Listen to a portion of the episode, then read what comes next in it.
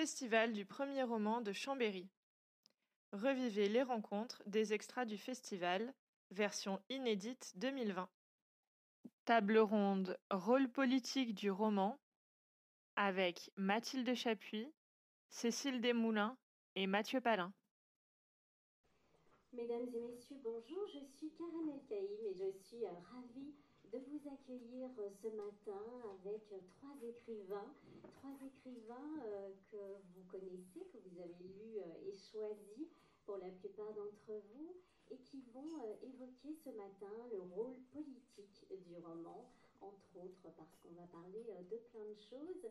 En tout cas, ben, je vais d'abord euh, vous les présenter en, quelques mots. Euh, donc, Cécile Demoulin, le jour en 1968 à Grenoble. Elle fait des études de santé publique, d'acupuncture et d'économie euh, sociale et solidaire. Pendant dix décennies, elle va travailler dans l'humanitaire, que ce soit pour Médecins du Monde, CARE, Save the Children ou l'UNICEF. Une expérience sur le terrain qu'elle transforme en roman, Bazungu aux éditions Robert Laffont, qui retrace deux destinées dans l'ex-Zaïre où la guerre fait rage en 1996. Il y a un gamin désœuvré qui tente de rallier le Rwanda et de retrouver sa mère, ainsi que Claudine, qui n'est peut-être pas sans rappeler euh, Cécile en question, et qui est une humanitaire parfois désœuvrée qui désire venir en aide aux enfants malgré euh, toutes les embûches auxquelles elle est confrontée.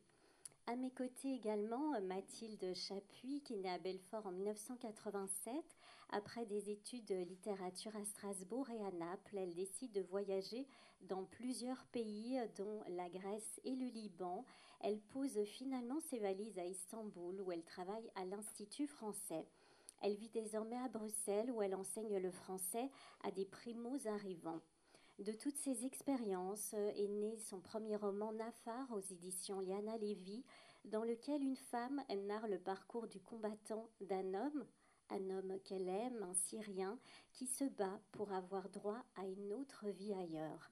Enfin, à mes côtés, euh, Mathieu Palin, qui naît en 1988 à Rissorangis. Il plonge dans le milieu du journalisme en faisant un stage à Libération. Mordu, il va découvrir d'autres réalités, d'autres terrains en travaillant pour les revues 21 ou 6 mois. Sale son premier roman aux éditions l'Iconoclaste, est le fruit d'un hommage euh, à son père, euh, son père qui travaillait euh, à la PJJ, où lui-même a fait une immersion. cette section dont on va parler, qui s'occupe des enfants abîmés, dont Wilfried, le héros de son roman, qui fait partout, partie pardon, de ses parcours cabossés. Après un passage dans une famille d'accueil et un club de foot, il laisse exploser sa colère et ces galères vont finalement le mener à la délinquance. Mais quelques anges désirent le sauver. Bonjour à vous trois et merci d'être avec nous ce matin. Euh, Mathilde, en quoi est-ce que vous diriez que la littérature vous a guidé, vous a orienté, peut-être à l'instar d'Ulysse qui vous a mené euh, dans un voyage intérieur?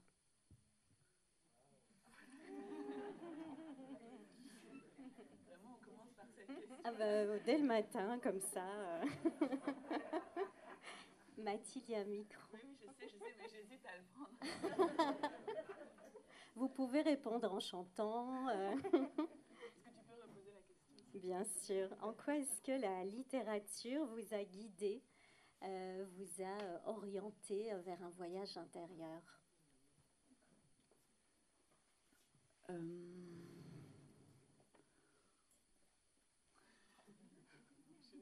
je reste muette. Non, c'est euh, entrer tout de suite sur la question de la littérature et en quoi ça, me guide intérieurement, c'est tout de suite euh, aller plonger dans des, dans des choses assez euh, personnelles et intimes. Forcément, pourquoi on, entre en littérature d'abord par la lecture, puis par l'écriture, c'est quand même quelque chose de, de mystérieux et, et, intime, mais bon. En tout cas, c'est quelque chose qui me, guide et m'habite depuis très longtemps. Et, euh, euh, dans ma famille, on, ne lisait pas. Et euh, il y avait de la part de mon père qui n'a pas eu la, possibilité d'aller faire des études, une ambition très forte pour ses filles. Il fallait qu'elles lisent justement et qu'elles qu'elles abordent le monde par ce biais. Et bon, je crois que j'ai pas eu le choix, mais j'ai adhéré fortement à ce, qui m'a été euh, presque imposé. Euh, voilà, c'est tout ce que je veux dire pour le moment. Mathilde nous parle d'adhérer au monde. Cécile, en quoi est-ce que vous diriez euh, que les livres ont le pouvoir de changer notre regard sur le monde et en quoi est-ce que ça a été, normalement ils sont allumés, en quoi est-ce que ça a été en tout cas valable pour vous? Pour moi, les livres, rentrer dans un livre, dans un roman, c'est vraiment rentrer en relation avec, avec, avec des gens, avec, euh, avec les autres. Et, mm, et j'ai toujours adoré ça. Et comme beaucoup de lecteurs, quand je ferme un roman qui m'a plu, je suis triste parce que je, parce que je, laisse, je les quitte. Et euh, pour moi, c'est ça, c'est en ça que le roman et la littérature nous permettent de, de se connecter au reste du monde. Et parfois un monde très lointain, parfois un monde avec lequel on, ne pourrait avoir aucune connexion soit parce, à cause de l'éloignement géographique ou même de l'éloignement temporel.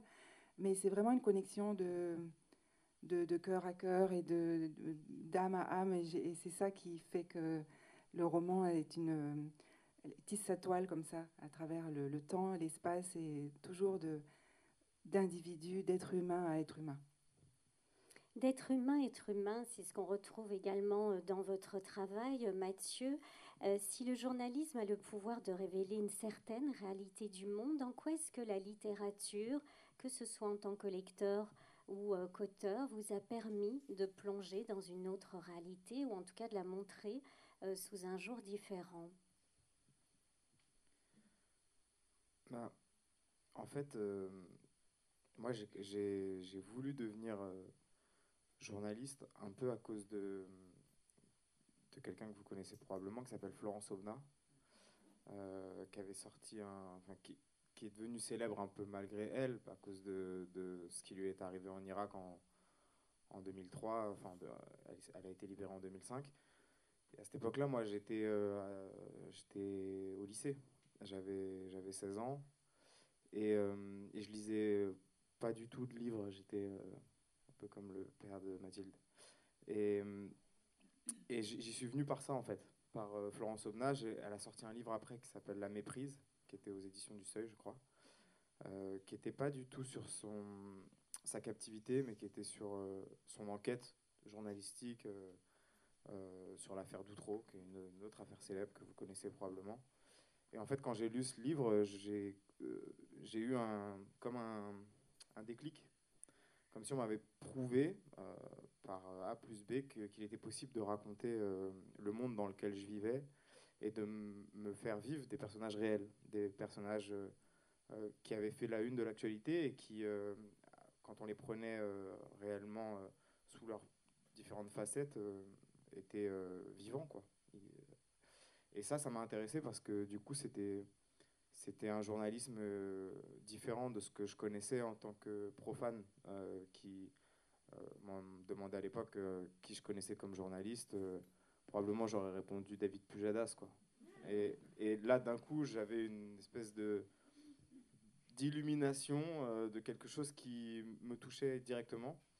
Et donc, j'ai absolument pas la prétention d'avoir ni l'expérience ni le talent de Florence Obna, mais depuis ce jour-là, j'essaye un peu de faire ce qu'elle fait, elle.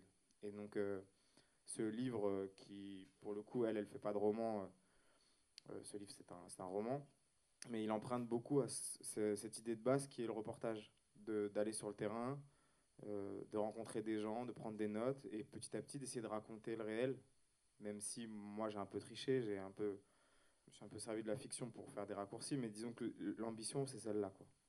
Et donc la littérature, je ne sais pas vraiment ce que ça veut dire, mais moi, euh, dans, ce, dans ce que j'essaye de faire, ça se rapproche plutôt de ce, de ce type de... Il y en a qui disent journalisme littéraire ou, ou euh, reportage. C'est du reportage, en fait. C'est ce qui se faisait déjà il y a, il y a un siècle. Quoi.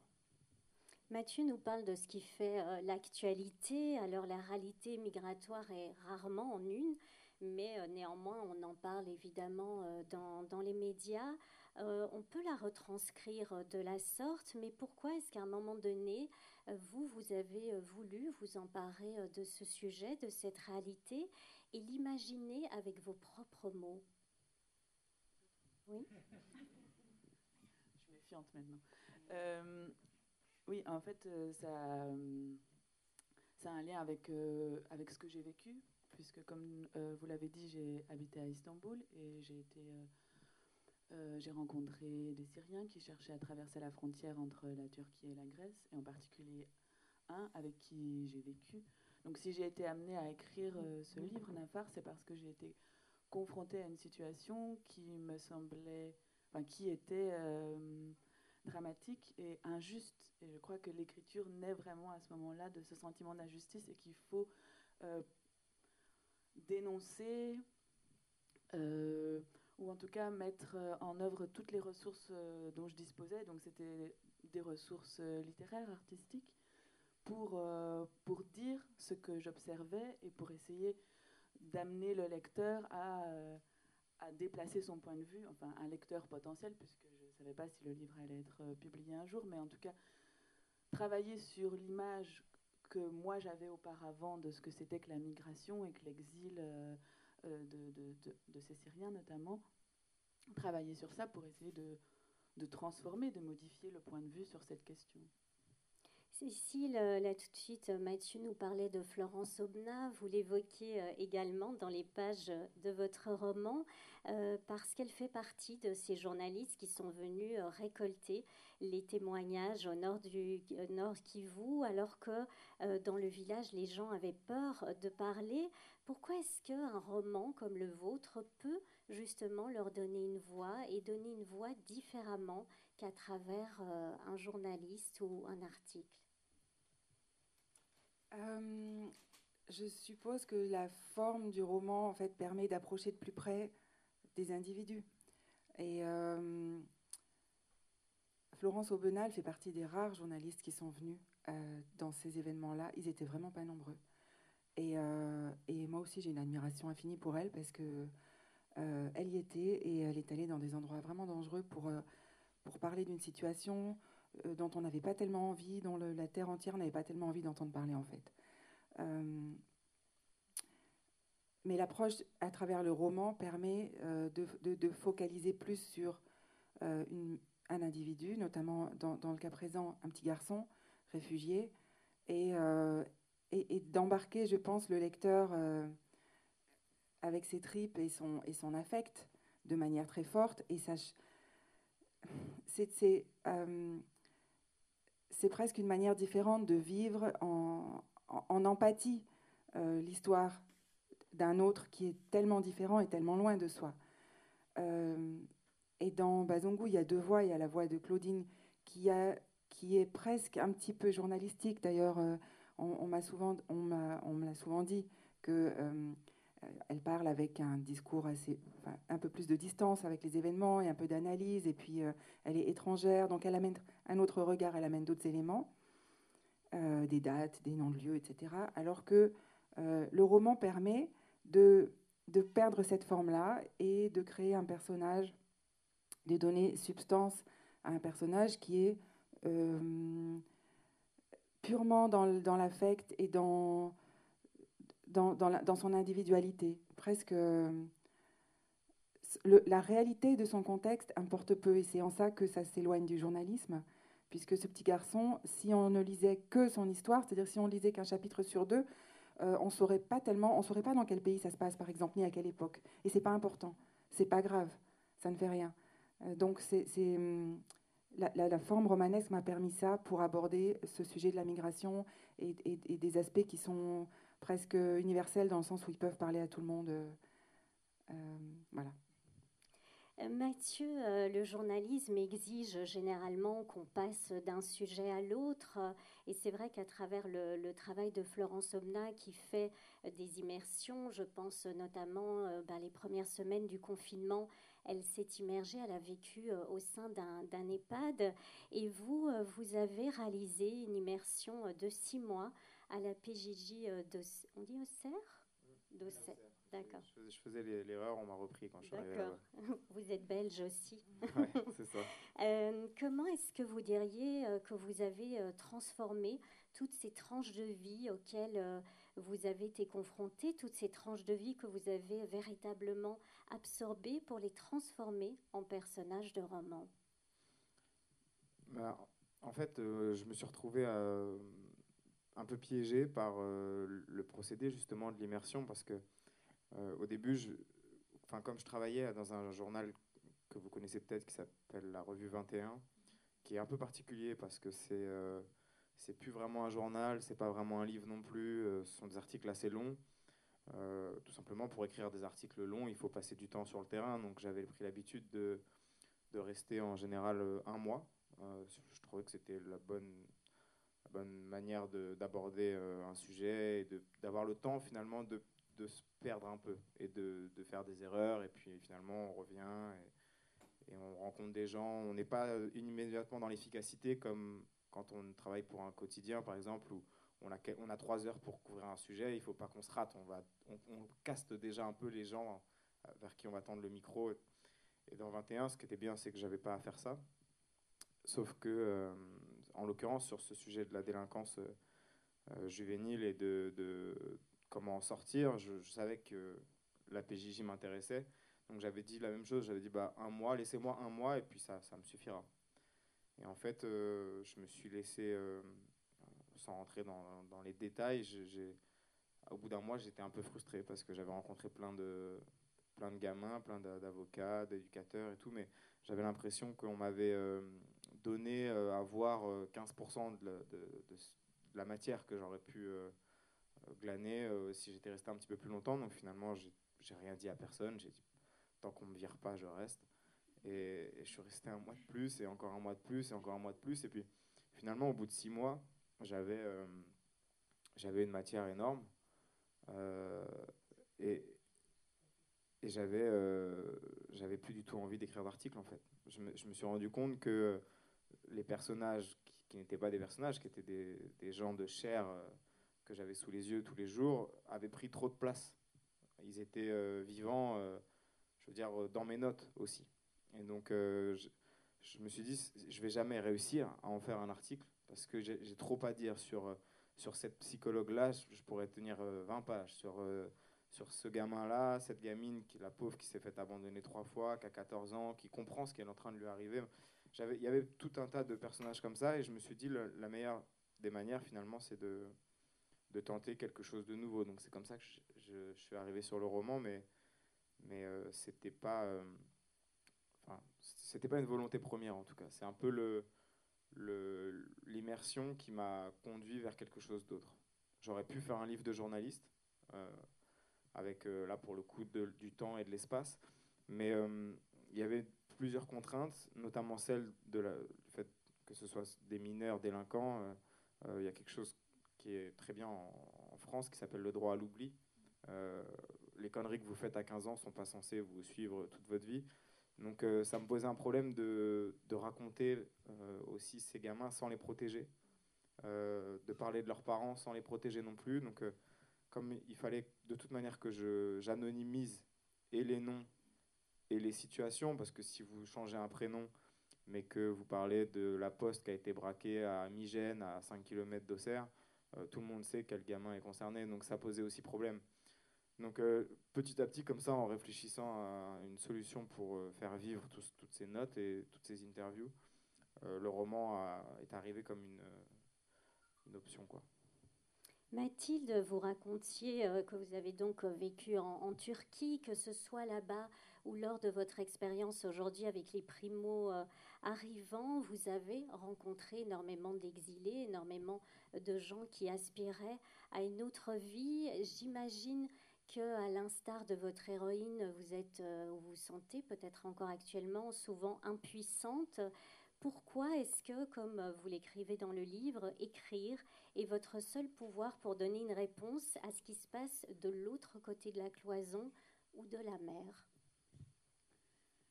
Euh, oui, vous, oui, vous avez raison de dire que j'ai rencontré beaucoup de- d'exilés, mais j'en ai rencontré surtout un avec qui j'ai vécu. Donc c'est surtout euh, Donc le roman est né de cette relation intime et de cette relation intime qui était précieuse. Et c'est ça qui, est, qui euh, domine le livre et qui, le mène, qui même qui lui donne son élan. Il n'y a pas, il a, pas d'histoire, il n'y a pas de, livre Nafar s'il n'y a pas un lien intime entre un Syrien et une Française et leur rencontre et sa volonté à elle d'essayer de percer le, mystère qui est le sien. Et son mystère, c'est quel est ce moment de rupture, de chaos euh, qui correspond à, à l'arrachement à son pays et au fait d'appartenir encore à aucun autre. Euh, et, donc la littérature ici, euh, disons que je, ne suis pas militante, c'est vrai, tu, vous l'avez dit, j'ai enseigné à Bruxelles auprès de primo-arrivants, c'est plus le cas aujourd'hui. Euh, mais j'ai un peu du mal à me positionner par rapport à ce livre, à quel point je suis engagée politiquement ou euh, euh, qu'elle vraiment, oui, qu'elle est, quelle militante qu'elle je suis en écrivant ce livre. Je sais en tout cas, pour moi, la littérature, c'est quelque chose qui modifie pendant un temps plus ou moins long le regard de, de celui qui, qui est en train de le lire. Non, ça habite la personne pendant deux heures, trois heures, deux jours, euh, peut-être plusieurs semaines ou plusieurs mois. En tout cas, il, se passe quelque chose. Et euh, même si ça n'a pas l'effet bah, d'une action militante, euh, de travailler dans une association, de défendre les droits de manière très très concrète, concrète des, demandeurs d'asile ou des migrants sur notre territoire, il y a quand même ce fait-là qui est un travail de fond. Comment euh, je vais faire que le lecteur se sente concerné. Et, donc, c'est comme ça que j'ai pris un homme. Et c'est le trajet d'un homme, même si cet homme-là, il est anonyme, même si cet homme-là, il est à la fois tous les autres. Et, euh, le, roman raconte la traversée, la tentative de traversée d'une frontière. Et euh, dire? Il y avait cette volonté d'entrer dans les détails pour que le lecteur se sente vraiment concerné en fait par ça, qu'il entre avec euh, le Nafar dans euh, cette forêt dans laquelle il doit se cacher, puis qu'il entre dans le fleuve qu'il doit traverser pour passer du côté grec, qui euh, se sente aussi se noyer, que toutes ces sensations physiques et que toutes ces, émotions, la peur, l'espoir à un moment donné et puis le désespoir euh, habite aussi le lecteur de manière provisoire. Donc c'est c'est ça la littérature. Cécile, ce, que vient de dire Mathilde fait évidemment écho à, votre roman. Euh, J'imagine qu'à l'instar de votre héroïne, quand vous étiez vous-même sur le terrain pendant toutes ces années en tant qu'humanitaire. Vous avez euh, été confronté à l'horreur, à l'impuissance également. Est-ce que vous diriez que ce roman est aussi né d'une colère, euh, que ce soit vis-à-vis -vis de l'indifférence des politiques ou des gens que nous sommes également ici C'est pas né d'une colère à l'égard des gens que nous sommes, parce que je sais que les gens que nous sommes, euh,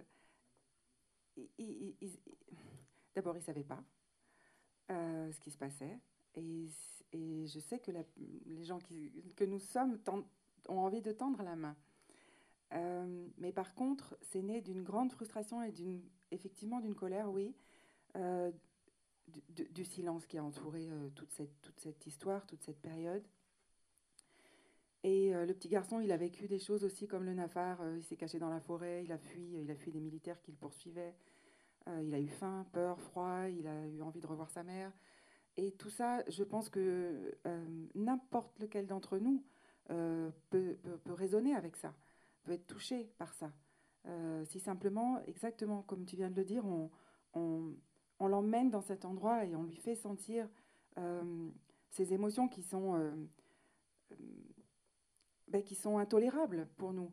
on ne voudrait pas qu'un de nos enfants doivent traverser ça. C'est intolérable, c'est insupportable. Et à l'époque de ces faits, il en a été très peu parlé. Et puis nous, euh, qui travaillions spécifiquement pour les enfants euh, dits non accompagnés, on les appelle les, les MNA maintenant, euh, c'est le jargon technique, c'est juste des enfants qui sont tout seuls. Euh, et on les cherchait dans des conditions absolument euh, effroyables. on, avait l'impression qu'on travaillait dans le silence et que, tout le monde s'était voilé la face et mis des lunettes noires pour pas voir ça. Et ça, c'était très dur. Et ça, c'est resté avec moi. Et je sais avec beaucoup de mes collègues, parce que j'ai des amis de longue date qui travaillaient avec moi à cette époque-là, euh, avec qui on a gardé un lien très fort. Et quand on se retrouve, on reparle toujours de cette période-là.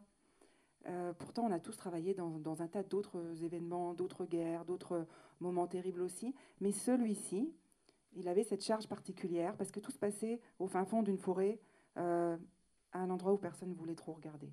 Et on a tous gardé ça en nous, on l'a ramené et c'est resté là longtemps. Et pour moi, j'ai eu cette chance de pouvoir euh, me mettre euh, à mon clavier et puis tout sortir, euh, tout sortir de cette manière. Et ça m'a beaucoup aidé. Et j'avais le besoin de le faire parce qu'il fallait le dire, il, fallait le dire. Et comme c'était, on parle d'enfants, bah oui, ils pouvaient pas le dire. D'abord, beaucoup d'entre eux sont morts. Et puis, les survivants, je ne crois pas qu'ils aient les moyens de dire, de raconter au monde ce qu'on leur a laissé subir en fermant les yeux. Et ça, c'était. Ben moi, j'étais à cette place, il fallait que je le fasse. Même si le roman n'est pas euh, politique en soi, est-ce que vous diriez néanmoins euh, qu'il est traversé par la politique? Ben, Je pense que tout roman est politique, en fait. Tout récit est politique, parce que euh, le, le, point de vue qu'on adopte est politique. le fait de parler d'événements qu'on a, qu'on a voulu occulter, que certaines forces veulent encore occulter aujourd'hui, euh, c'est politique, qu'on le veuille ou non. Et mon, mon, mon, mon objectif n'était pas politique, euh, mais malgré tout, il y a une charge politique derrière qui, qui existe. Et donc, euh, bah, c'est bien de, de, ne pas l'ignorer. je ne me sens pas du tout équipé, en fait, euh, ni intellectuellement, ni, politiquement, ni d'un point de vue militant pour, pour gérer cette charge politique. Mais, mais donc, ça veut dire qu'elle peut m'échapper, ça veut dire que ça me fait un peu peur, mais, mais c'est là, ça existe. Je, en prie. Euh, j'ai lu, je sais, je sais plus dans quoi, une phrase de Jean Hatzfeld, donc c'est comme c'est un peu la région qui est concernée, et il dit euh, je n'écris pas pour une cause, je mène les lecteurs jusqu'à eux. Donc eux, euh, je pense en l'occurrence les, Tutsis, les victimes du génocide de Rwanda. Et, ça m'intéresse cette phrase, mais ça me questionne. Est-ce que, moi pour ma part, est-ce que j'écris pour une cause? Je suis certaine d'essayer d'amener le lecteur jusqu'à eux, ou jusqu'à lui, le Nafar, donc jusqu'à eux, les, euh, ceux qui sont, comment dire, amenés à traverser une frontière clandestinement.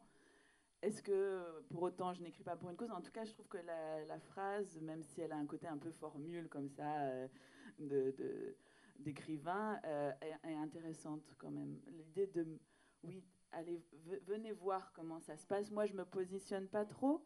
Enfin, je me positionne, mais c'est à vous de voir aussi ce que, la manière dont vous pouvez euh, vous positionner, vous, par rapport à ce que je vous donne à voir. et donc, bon, c'est intéressant. C'est quelque chose qu'on retrouve également dans votre roman, Mathieu, puisqu'à travers cette histoire euh, au sein de la PJJ, qui est donc euh, la protection judiciaire de la jeunesse, qu'est-ce que vous révélez quant aux défaillances de notre société? Beaucoup de choses. Euh, non, en fait, il y a quelque chose en tant que journaliste qui est assez frustrant euh, c'est euh, quand on a envie de défendre une cause.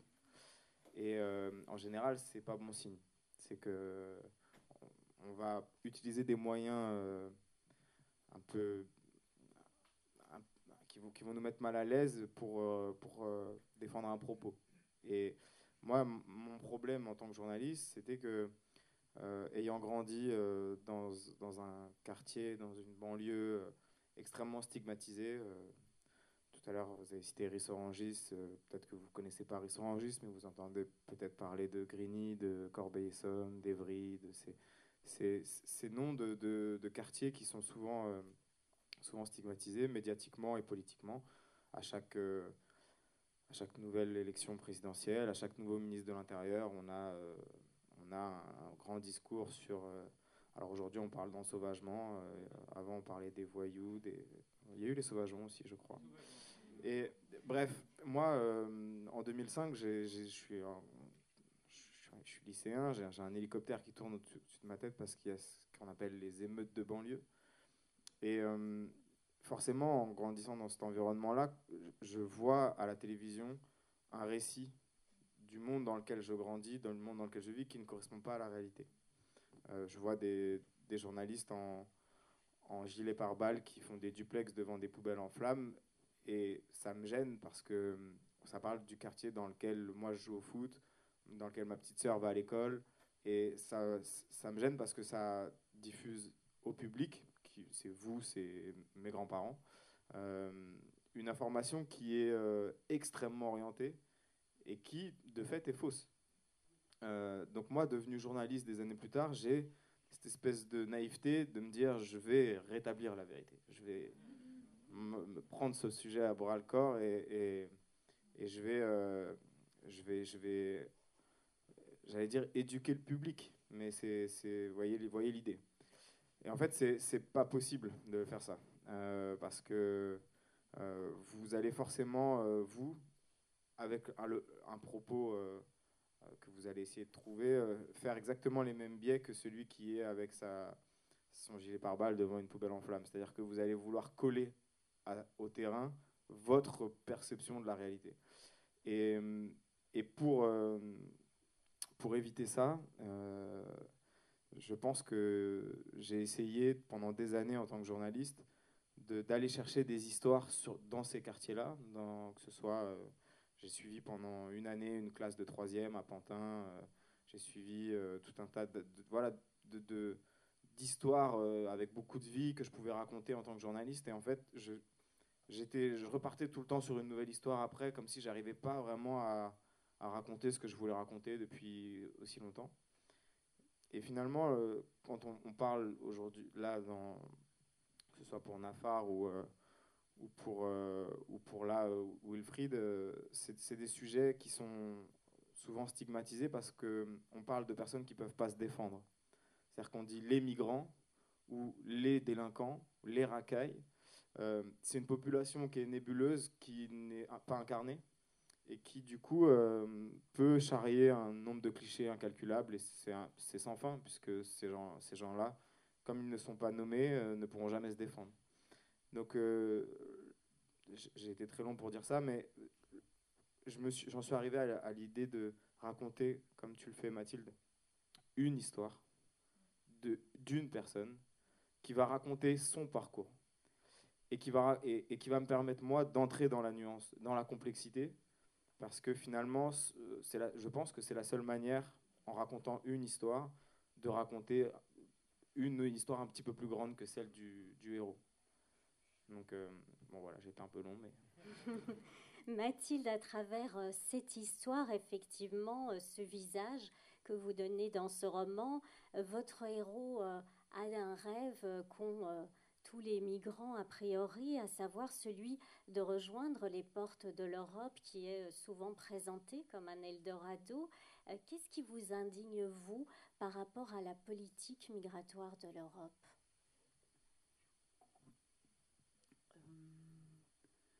Je ne pense pas déjà que euh, tous les migrants ont un rêve, celui d'aller en Europe. Enfin, peut-être euh, déjà quelques mots sur le, terme migrant avant de peut-être. On, va en parler sur une question que là-dessus, ah, justement, par ah. rapport au titre, évidemment. très bien. Euh, donc euh, la question c'est ce qui me révolte dans les, mesures actuelles sur. Parce que justement, il y a ce décalage aussi dans le roman entre lui qui a ce rêve d'un ailleurs, qui est l'Europe parce que ces portes-là sont les plus proches. Il y en a effectivement qui veulent passer par là pour aller encore ailleurs. Euh, et puis ce décalage avec l'héroïne qui, elle, euh, connaît mieux la réalité.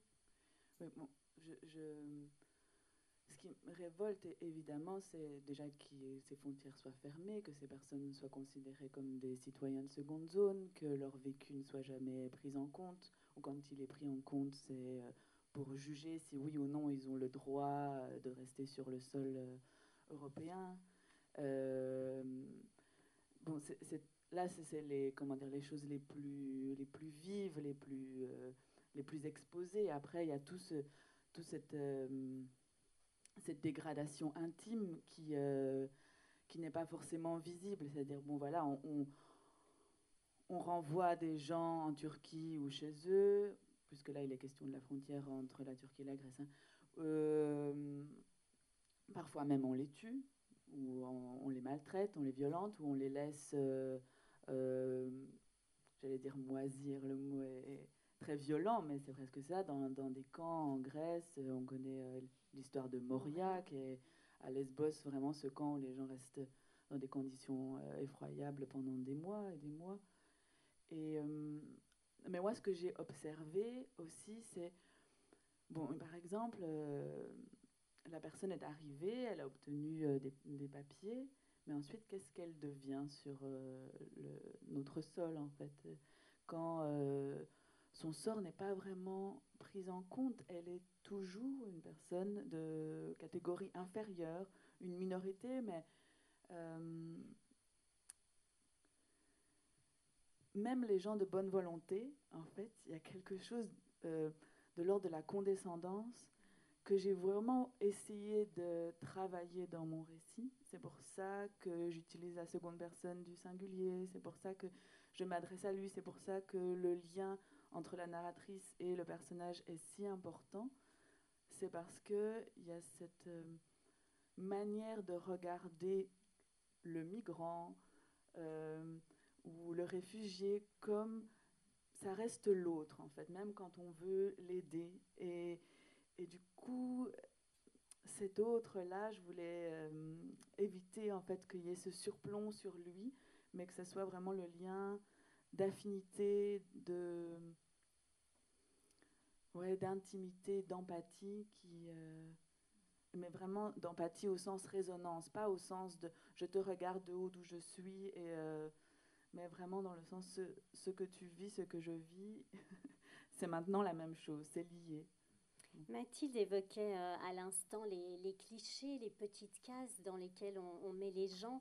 Il y en a aussi euh, énormément concernant euh, les situations que vous décrivez, puisque l'un des personnages soutient à un moment donné que c'est au Zahir qu'il a appris le sens du mot fatalité. C'est vrai que c'est une étiquette qu'on colle souvent. comment d'abord ce terme de fatalité est ressenti dans cette, cette culture? Et est-ce que vous pensez que des pays comme celui-là ont effectivement longtemps ou sont encore prisonniers de cet engrenage politique et social Je ne je, sais pas. je ne me sens pas du tout en mesure de... Je ne sais pas si quelqu'un peut apporter la réponse à cette question. Euh, moi, j'étais dans ce pays euh, brièvement, hein, J'étais dans, cette région géographique pendant une durée qui a à peu près trois ans, trois ans et demi. Euh, et c'était il y a presque 30 ans. Donc je ne suis pas, euh, je suis pas euh, dans une position qui me permet de, parler en, au, nom de, ce pays ou de ses habitants. tout ce que je peux dire, c'est que pour moi, qui était à l'époque, j'avais, j'avais pas 30 ans, j'étais ce qu'on appelle une jeune femme idéaliste. Ça aussi, c'est un petit peu un cliché, mais voilà, je l'assume. Euh, le seul moyen d'échapper à la fatalité, c'était l'action. Et c'est toujours le cas partout où qu'on soit, et, quelle que soit la situation dans laquelle on est. Euh, et c'est le fait de pouvoir être en action et de pouvoir agir euh, qui a fait que moi j'ai pu rester. Sinon, si j'avais été une simple spectatrice de ce qui se passait, je pense que j'aurais pas eu la ressource j'aurais pas, j'aurais pas eu la ressource pour rester. Je pense que je serais, ça m'aurait peut-être détruite mentalement, psychologiquement. Euh, mais le fait d'être en action et en action euh, avec les gens, euh, bah, du coup, c'est pas le moment de se poser la question. C'est pas le moment. la question se pose pas. Et, et, et, en fait, non, je crois pas en la fatalité, ni pour un pays, ni pour ses habitants. Et si on parle de, la République démocratique du Congo, donc de l'ex-Zaïre, c'est un pays, notamment dans l'Est, le Kivu, qui est frontalier avec le Rwanda, euh, la Tanzanie. C'est un pays qui, une zone du monde où les, souffrances se répètent, se, se perdurent, euh, où il y a, on, ferme les yeux, on tourne la tête de manière chronique depuis des décennies. Euh, il y a les ravages du colonialisme, les ravages de le fait que c'est une zone du monde qui a de, très riches sous-sols. Donc ça, ça, attise des convoitises, ça attise beaucoup de choses, euh, je pense, qui sont en cause dans, dans, ce qui continue de se, de se passer là-bas. Euh, et pour autant, je ne pense pas que dans ce contexte, si on parle à une personne, je ne pense pas qu'elle elle utiliserait ce mot de fatalité. moi, je n'ai vu que des gens là-bas qui étaient des, des, je sais pas, des habités d'une d'une force, d'une vitalité euh, renversante. Et c'est ça aussi qui fait que euh, moi, là-bas, euh, jeune, un peu ignorante, pas du tout affûtée politiquement, j'ai tenu dans ce chaos l'action qu'on m'avait, enfin le job qu'on me demandait de faire, parce que j'avais ces gens autour de moi et que ils n'étaient pas fatalistes, mais pas du tout, pas du tout, du tout. Ils étaient dans l'action et on, allait chercher les enfants et on s'en occupait. Et il y avait de l'amour et il y avait de la joie et il y avait une force de vie incroyable. Donc en fait, ce qui est fataliste, peut-être que c'est notre regard à nous. Et ça c'est grave. Et c'est ça c'est c'est pas bien. voilà, donc euh, cette fatalité, ce, regard fataliste, on ne doit pas nous l'entretenir parce que c'est injuste et c'est presque irrespectueux envers, euh, euh, les gens qui, vivent, qui vivent chaque jour et qui font euh, chaque jour des, des, gestes beaux et grands et courageux et forts et, vivants. Et donc non, fatalité, non, il n'y en a pas. C'est également une question euh, qui traverse votre roman, Mathieu. Est-ce que vous pensez euh, qu'on soit euh, prédestiné à tomber dans cette spirale de violence que vous évoquiez, mais aussi prédestiné, j'ai envie de dire positivement, pour devenir éducateur, puisque l'éducateur qu'on suit a aussi un parcours qui fait qu'il l'est devenu? Bah, quand on arrive à la, à la PJJ, en fait, donc dont le, rôle est quand même de, sortir de la délinquance des mineurs, euh, on n'aborde pas tellement les faits commis au début. Euh, il y a ce qu'on appelle une réunion de synthèse. Donc, euh, moi, quand je suis arrivé, je me suis assis dans ces réunions de synthèse.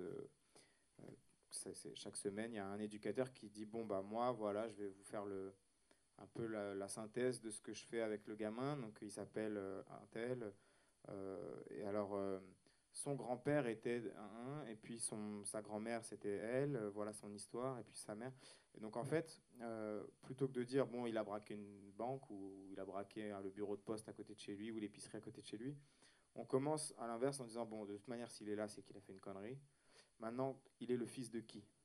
Et le, et le petit-fils de qui? Et, et, en fait, on, ce, processus, euh, je l'ai vécu euh, du coup des dizaines de fois et à chaque fois, malheureusement, même si j'ai pas envie de croire au déterminisme euh, social, il y a une reproduction qu'on ne peut pas nier. Avec malheureusement, bon bah la mère a subi un viol à l'âge de 15 ans.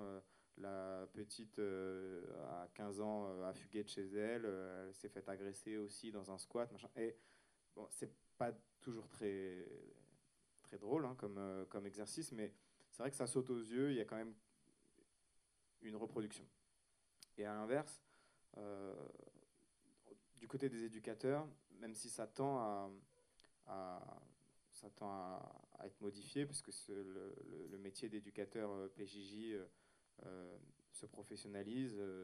mon père qui est rentré dans la PJJ dans les années 70, enfin 60, en 78, à l'époque, on vous demandait pas de diplôme, on vous demandait euh, de ne pas avoir peur des enfants et d'être prêt à vous impliquer physiquement avec eux. C'est-à-dire d'être présent réellement sur le terrain et de ne pas, avoir peur de, franchir des lignes jaunes qui sont celles euh, de la loi, mais qui, euh, quand, voilà, très concrètement, il y a un gamin qui vous appelle à 3 heures du matin parce qu'il est seul dans un squat au nord de Paris et que vous avez pour une heure de bagnole et vous avez un gamin de 4 ans qui dort dans sa chambre, bah, cette génération-là d'éducateurs, ils prenaient leur enfant de 4 ans, ils le mettaient enroulaient dans sa couette, ils le mettaient sur la, sur la banquette arrière et roulaient une heure pour aller chercher le gosse. Aujourd'hui, euh, euh, c'est un peu moins vrai parce qu'il euh, y a une nouvelle génération d'éducateurs qui, et une génération d'éducateurs qui passent le concours comme on passe un, peu n'importe quel concours de, de, la fonction publique. Et c'est vrai qu'il y a une implication qui est différente, mais pour en avoir beaucoup discuté avec des éducateurs qui arrivent presque à la retraite et qui du coup ont vu arriver plusieurs vagues de générations. Euh, euh, on a eu euh, en effet des, gens qui devenaient éducateurs pas par hasard, parce qu'eux-mêmes avaient vécu des choses difficiles dans leur enfance ou, ou avaient une certaine connaissance qui n'est pas du tout académique et quelque chose que vous apprenez pas dans les manuels, ce qui est une connaissance de la vraie vie, j'allais dire. Euh, et de la dureté de la vie. Et ça, c'est quelque chose qui, qui, euh, qui fait qu'on ne fait pas ce métier par hasard, en fait. Quand on arrive, euh, je pense que c'est vrai pour tous les métiers qui, touchent à, qui sont très humains et qui touchent au social. Mais, mais bon, je vais prendre l'exemple de mon père, par exemple. lui, quand je lui ai posé la question pour écrire ce livre, j'ai fait des interviews avec lui assez formelles en disant, bon, mets là en face de moi, et au moment où j'appuie sur play, euh, attention, tout ce que tu peux dire sera retenu contre toi. Et, et en fait, euh, quand il déroule sa, son expérience, il est resté presque une trentaine d'années quand même euh, éducateur en foyer, donc il avait passé plein de gamins. Il me dit tout le temps, enfin il, me disait, moi je suis arrivé là par hasard, j'avais besoin de trouver du boulot, j'ai ouvert François, il y avait une annonce, il recherchait du monde, j'y suis allé, ils m'ont pris, et puis voilà quoi. Et en fait, euh, quand on creuse son histoire à lui, personnelle, euh, c'est un, enfant qui a été placé à la DAS, euh, qui, qui est ça, sa, mère est venue le rechercher après des années un peu floues, dans lesquelles on, ne lui a pas vraiment dit où il était. Il se souvient, il a de vagues flashs de grands dortoirs avec plein de gamins, mais il sait plus, pas trop où c'était et tout. Et, et, et, on lui a fait croire que l'homme qui était à la maison était son père. Et puis il a découvert bien après que c'était pas le cas.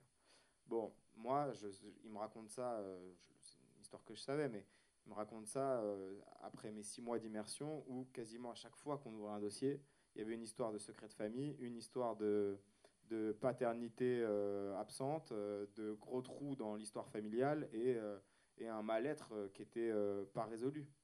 donc, quand il me dit c'est complètement le hasard, j'ai beaucoup de mal à le croire. Parce que, en effet, il y a une espèce de, de lien qui n'est pas forcément conscient mais qui existe. Donc, euh, même si j'ai pas envie d'y croire au déterminisme, à la reproduction, euh, dans les deux cas, ça existe.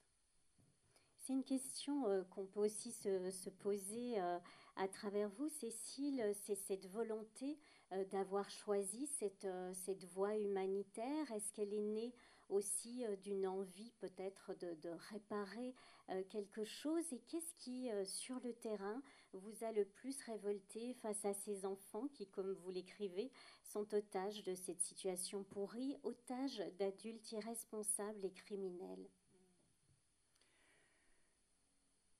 Euh, ce, que, ce que vient de dire Mathieu, en fait, j'ai envie de rebondir dessus et, c'est en lien avec, euh, avec la question que vous venez de me poser. Parce que en fait, j'ai l'impression que euh, il y a le contexte, il y a l'histoire, il y a des choses effectivement qui sont presque prévisibles dans, dans l'histoire individuelle. Et tout ce que tu viens d'évoquer, euh, ouais, c'est énorme. C'est ce qui fait qu'à un moment, la, la, vie d'un gosse, euh, bah, il ne part pas avec les mêmes chances qu'un autre. Et il part avec toutes ces choses-là sur ses épaules qui vont le, le, mettre dans une situation mettre son, avenir et ses chances euh, en péril, en danger. Et ce qui va faire une différence, potentiellement, bah, c'est euh, l'éducateur dont tu parlais, qui va prendre sa bagnole à 4 heures du matin, ou c'est les humanitaires qui vont se démerder ce jour-là pour être au bon endroit et sortir un gamin qui serait mort deux jours plus tard. Donc en fait, oui, il y a le contexte, il y a des formes de déterminisme qui pèsent sur nous tous, et sur certains plus lourds que sur d'autres, et puis, il y a notre responsabilité individuelle à tous, à chaque instant de notre vie, euh, de tendre la main ou de ne pas la tendre et de tourner le regard ou, d'affronter.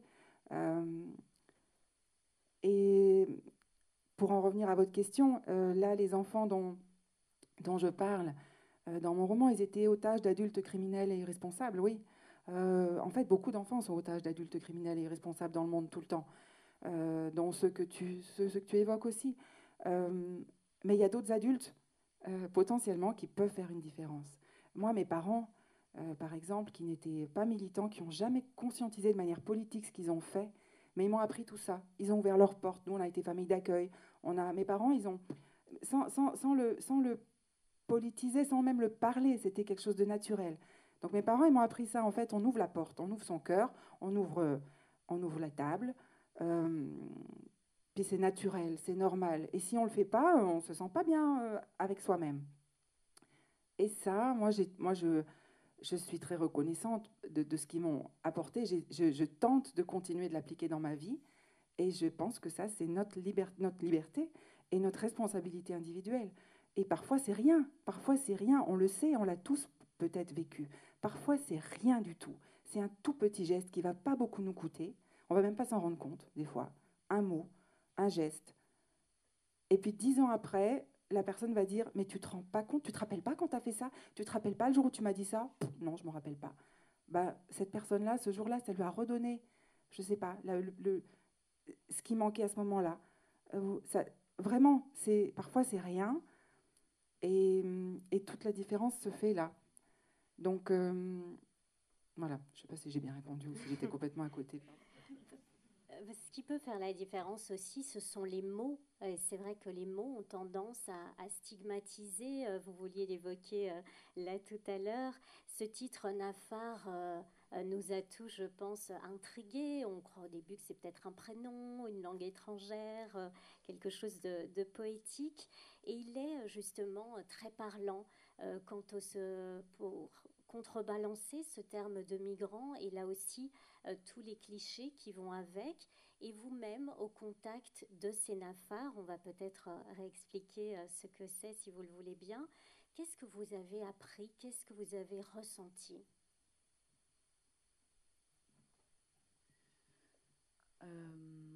C'est le moins qu'on puisse dire que les mots comptent, surtout quand on écrit, c'est quand même le principal outil, et donc le principal outil de transformation du monde. Alors Nafar, en fait, c'est un, mot arabe, un mot qui a changé de sens euh, au fur et à mesure de son histoire. Étymologiquement, ça désigne un groupe de personnes, puis ça, a voulu dire, euh, ça, a été un verbe aussi en, arabe classique, euh, quitter sa patrie pour aller vers une autre.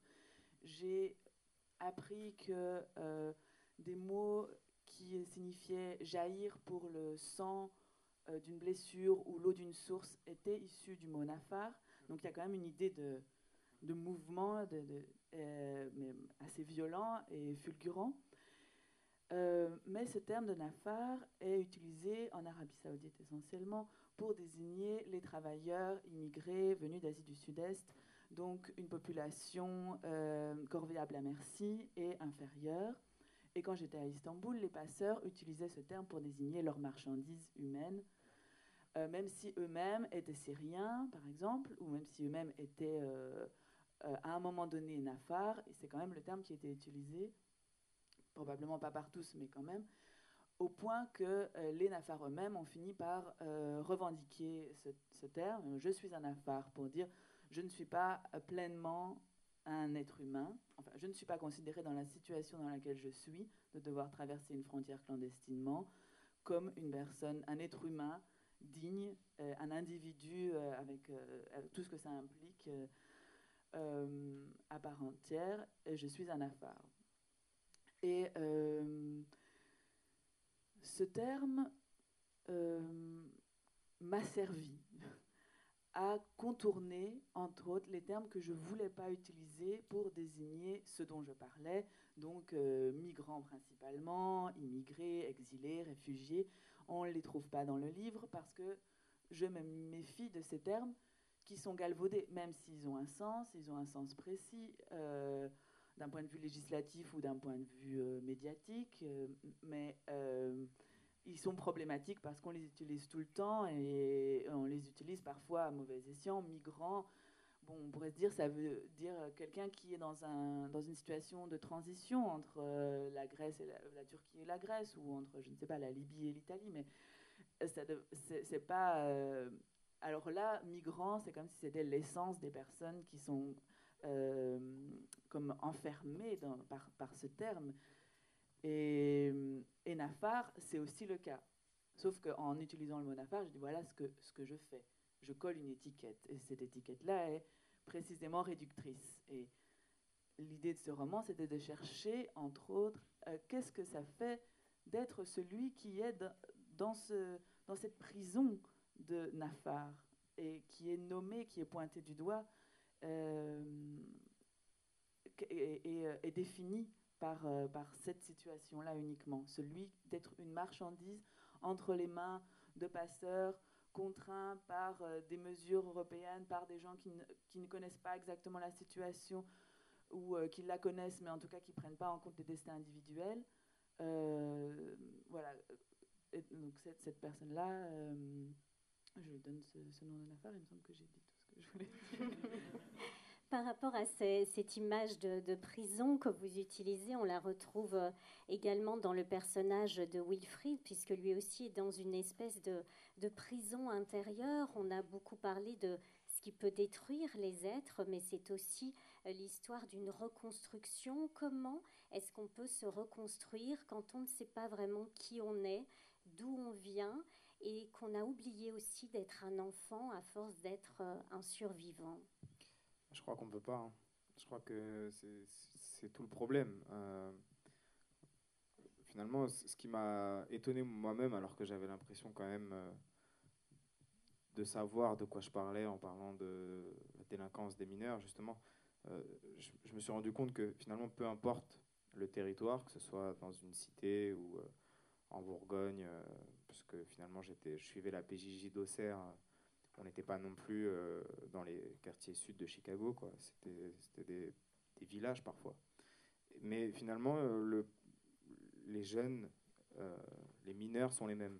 C'est-à-dire que les problèmes sont les mêmes et ils sont très simples en général, à, de rares exceptions près. Ils ont trait justement à ces questions d'identité, de, savoir euh, questions qui vous pètent à la gueule à l'adolescence, de savoir qui je suis, euh, qui sont mes parents, où sont-ils quand euh, on ne les connaît pas, qui est mon père qui s'est barré avant ma naissance. C'est des questions finalement très banales, on les connaît tous et toutes. Et, quand on n'a pas les réponses, on a beaucoup de mal justement à avancer sur ces deux jambes. Et donc j'ai pas moi non plus pas moi non plus la, recette magique pour euh, faire d'un adolescent un adulte euh, euh, serein, qui sait qui il est et où il va. Mais j'ai l'impression que ces, questions-là, quand même, sont centrales parce que elles sont vraiment, c'est le dénominateur commun, on va dire, un certain mal-être. Moi, ce que, ce que j'ai vu avec ces, gamins-là, c'est c'était pas des délinquants, mais avant tout des enfants qui allaient mal et pour des raisons qui leur sont tout à fait propres. Parfois, ils en ont absolument pas conscience. Ils disent euh, bah non, ça va, c'est juste que ouais, euh, lâchez-moi, j'en ai marre de la PJJ, je veux juste vivre ma vie. Et dès qu'on creuse un peu et qu'en face euh, l'enfant est, suffisamment à l'écoute pour accepter qu'on creuse avec lui, il y a ces failles béantes dans l'histoire qui sont celles de la filiation, du secret de famille et et, ça, euh, c'est euh, finalement la délinquance, les faits, euh, même parfois très graves. J'ai suivi des gamins qui étaient déjà avec des procès pour viol à l'âge de 14-15 ans sur le, dos. on se dit ils sont très très très très mal partis dans la vie, et c'est vrai. Mais finalement, ce n'est que l'expression d'un mal-être qui est très profond. Et et c'est ce mal-être-là qui est intéressant parce que c'est le seul levier sur lequel vous pouvez jouer pour, euh, j'aime pas dire les sauver, mais c'est un peu ça l'idée, quoi. C'est vrai que c'est quelque chose euh, qu'on retrouve aussi euh, chez votre petit protagoniste qui fait écho à tous ceux qui marchent pour leur vie, à tous ceux, et c'est aussi, j'ai envie de dire, ce qui réunit vos trois livres, dont la vie peut basculer à tout moment. Euh, on l'oublie trop souvent parce que là aussi, ils sont tellement euh, stigmatisés.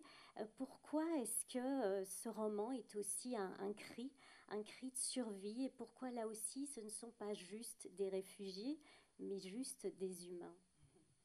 Parce que les réfugiés sont des humains avant tout.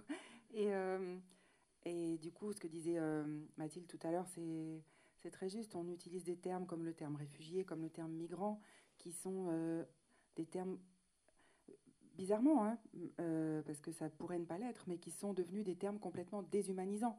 Donc c'est une masse de personnes, ça arrange tout le monde, parce que du coup, ça permet aussi d'être beaucoup moins touché par les situations individuelles.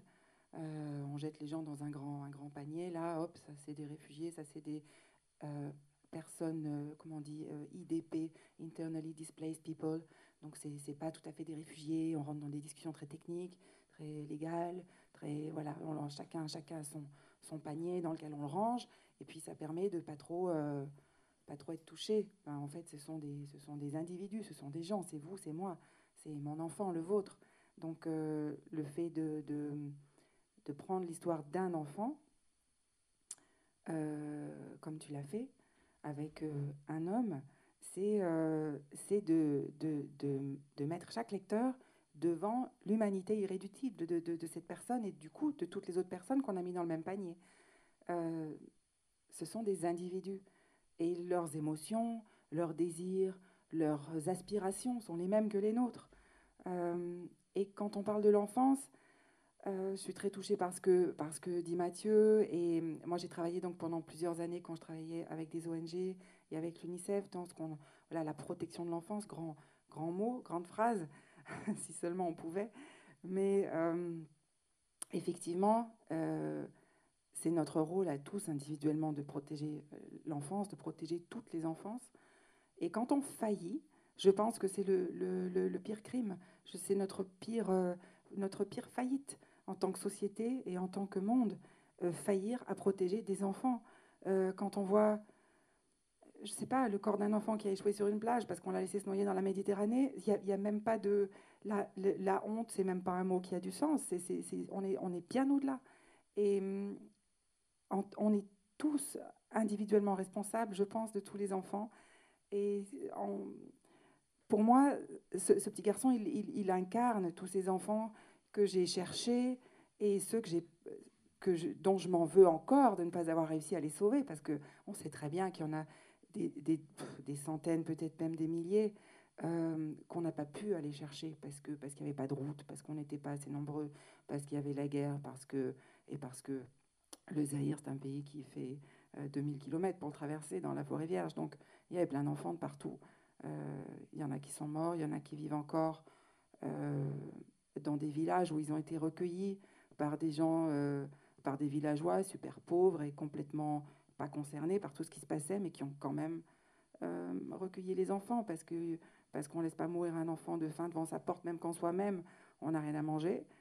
Euh, et donc tous ces enfants-là, il y en a peut-être qui, vivent encore dans un village au fin fond euh, de la RDC, en ignorant d'où ils viennent, en ignorant comment ils sont arrivés là. leurs droits ne seront jamais mis en application, ils n'auront pas de nationalité, ils n'auront aucun droit sur rien. Euh, bah, tous ces enfants-là, on a failli. On a failli auprès d'eux. Euh, alors moi, j'essaye de ne pas porter non plus une responsabilité euh, écrasante, hein, parce que je ne suis pas personnellement responsable de cette faillite.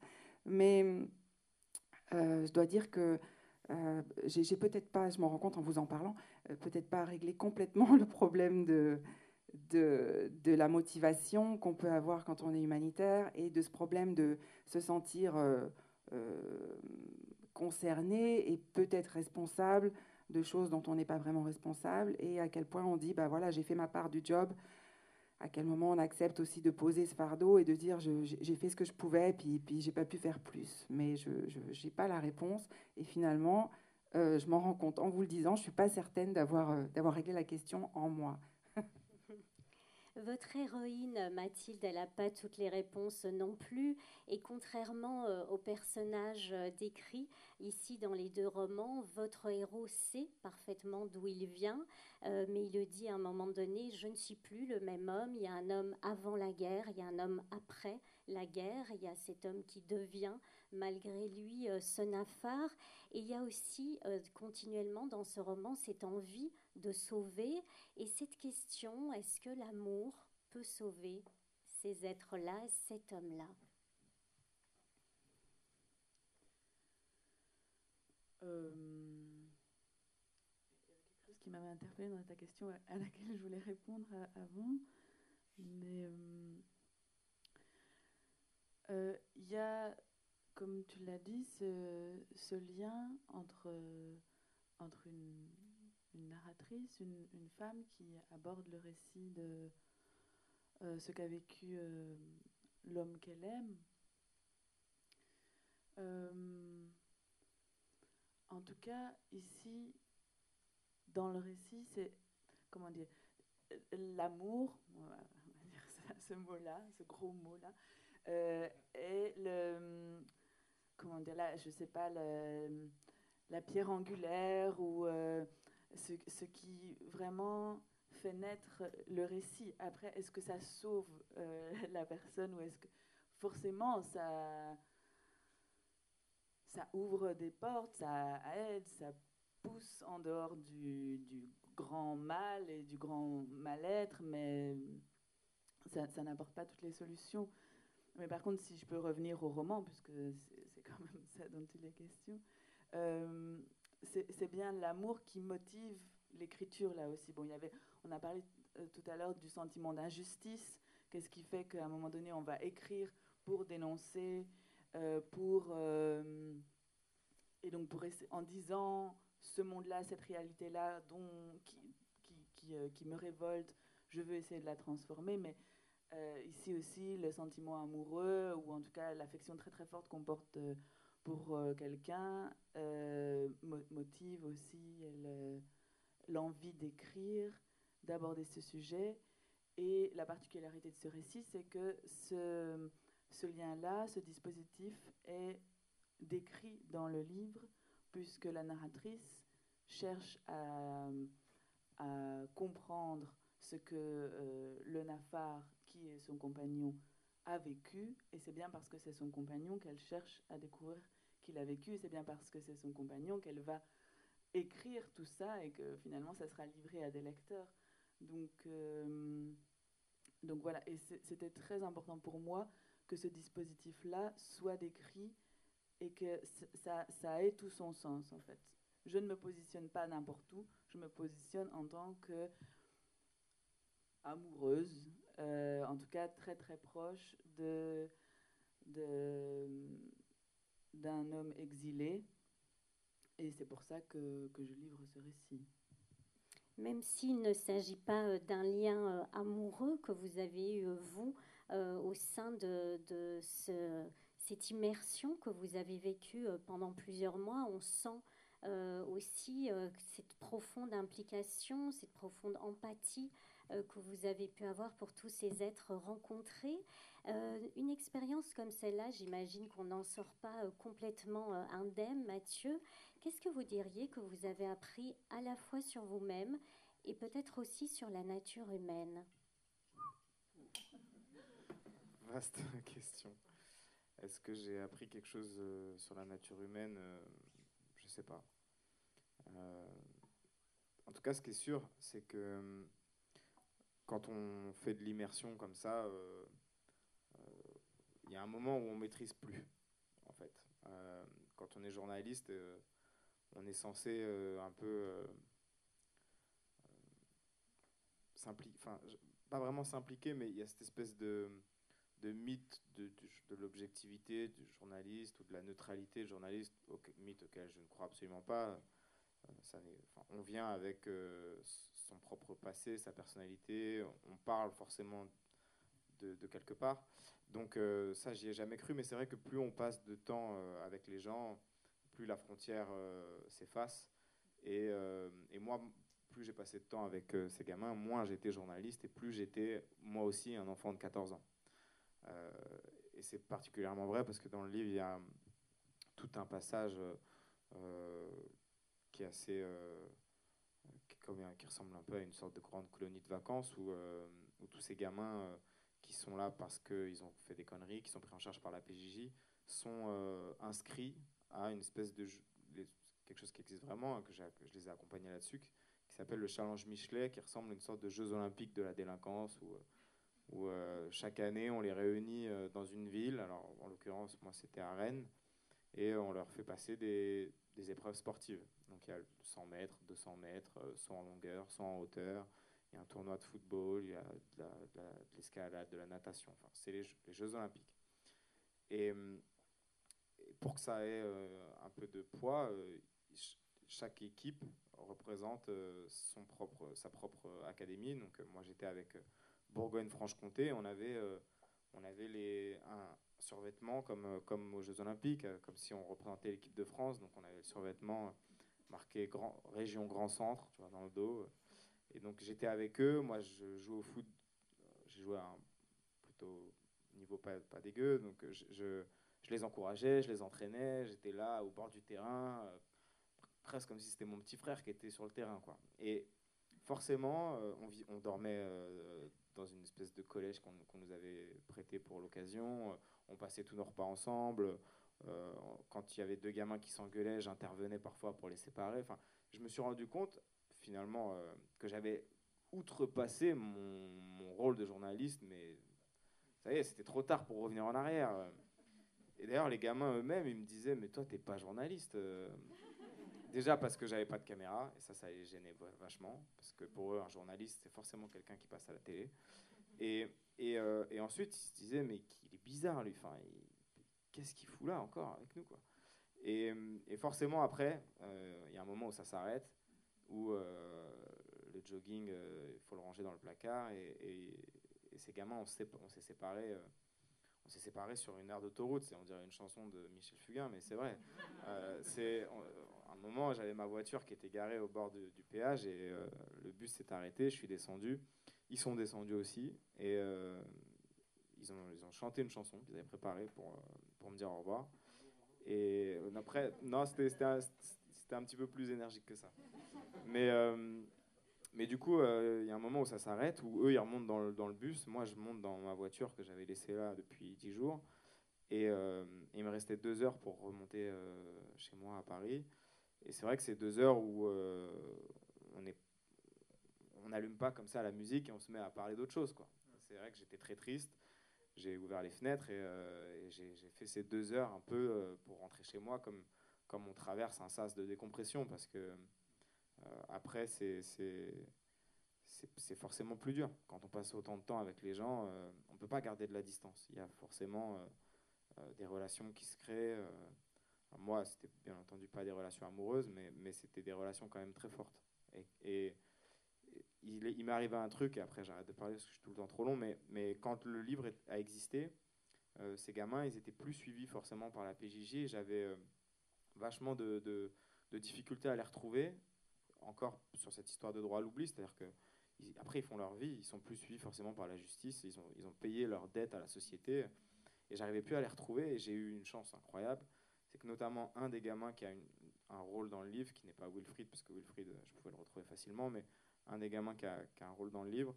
Euh, le jour où j'ai été à la maison d'édition et où j'ai eu les livres, je me suis retrouvé dans le métro comme ça à lire le bouquin que j'avais pas eu entre les mains depuis très longtemps. Euh, et j'entends sa voix à ce gamin qui s'appelle Almami et il est à deux mètres de moi dans le, dans le métro avec un pote à lui. Et j'ai eu, euh, l'impression de, de, voir un mirage. Quoi. Et, je lui ai dit, mais Almami, mais tiens, regarde, tu vois, j'étais un vrai journaliste, regarde, j'ai un livre il y a ton histoire dedans. Euh, tu t'appelles pas Almami, mais regarde, tu t'appelles Alassane, tu es dans le livre, tu pourras te, lire et tout machin. Et son pote à côté était, Toi, Almami, toi, t'as jamais lu un livre de ta vie, tu es dans un livre, toi. voilà, ça, c'est des petits moments qui sont tout, tout petits, hein, mais, euh, mais quand je l'ai vu descendre à la station d'après avec euh, son livre dans la main, j'étais ému. Parce que c'était quand même quelqu'un avec qui j'avais passé du temps. Quoi. Bien sûr. Alors, dernière question, elle est pour vous, Cécile. C'est aussi euh, un roman plein de vie, comme vous le disiez, plein d'espoir également.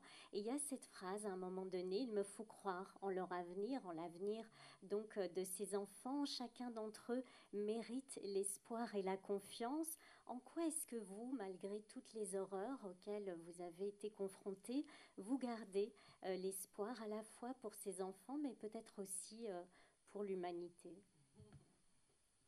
vous avez le secret des vastes questions qui, nous, qui, sont, qui sont très déstabilisantes et auxquelles il est difficile de répondre. Hein. Mais, euh, mais merci pour la question. Et euh, ouais, moi j'ai toujours gardé confiance. Et je ne sais pas expliquer pourquoi. Euh, mais je n'ai jamais perdu la confiance malgré tout, bah, tout ce qui se passe en ce moment, qui est plutôt démoralisant. Euh, mais non, je ne sais pas. J'ai toujours gardé confiance parce que, parce que l'étincelle existe en fait en chacun de nous. Et, et puis, puis parce que c'est à nous de la faire exister, c'est à nous de la faire vivre. Et, toujours, j'en reviens à notre rôle d'adulte euh, envers les enfants. Euh, bah, c'est à nous de la transmettre.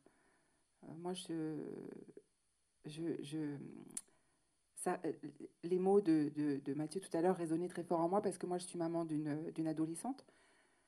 et il y a des trous dans, dans, dans, dans son histoire pour, pour, pour, des raisons qui, il y a des trous. Et, euh, et donc, ça résonne très fort ce qu'il ce que, ce qu'il disait. Et je pense que une partie de la solution, euh, une partie du, du, coussin amortisseur, on va dire, bah, c'est l'amour, ouais, c'est ce grand mot. Euh, c'est l'amour, c'est l'écoute, c'est la, disponibilité permanente qu'on peut avoir envers un enfant, le sien ou un autre hein, d'ailleurs, qui fait que à tout moment, quand, euh, quand ça vacille pour cet enfant, quand il y a euh, cette souffrance euh, qui monte de, régions complètement inconnues, incomprises et non conscientisées, ben, il y a un adulte un peu pilier, empathique, bon, je je sais pas, gentil, c'est un mot un peu désuet, ça tombe en, désuétude, la gentillesse, et c'est dommage, parce que gentil, être gentil, c'est essentiel. Euh, alors, euh, ouais, la petite étincelle existe et moi, je, garde, je, garde toujours espoir parce que euh, là où je vais, bah, comme aujourd'hui, voilà, je vois des regards de gens tolérants, intéressés, qui se sont levés un dimanche matin où il fait dégueulasse pour venir être ah ici.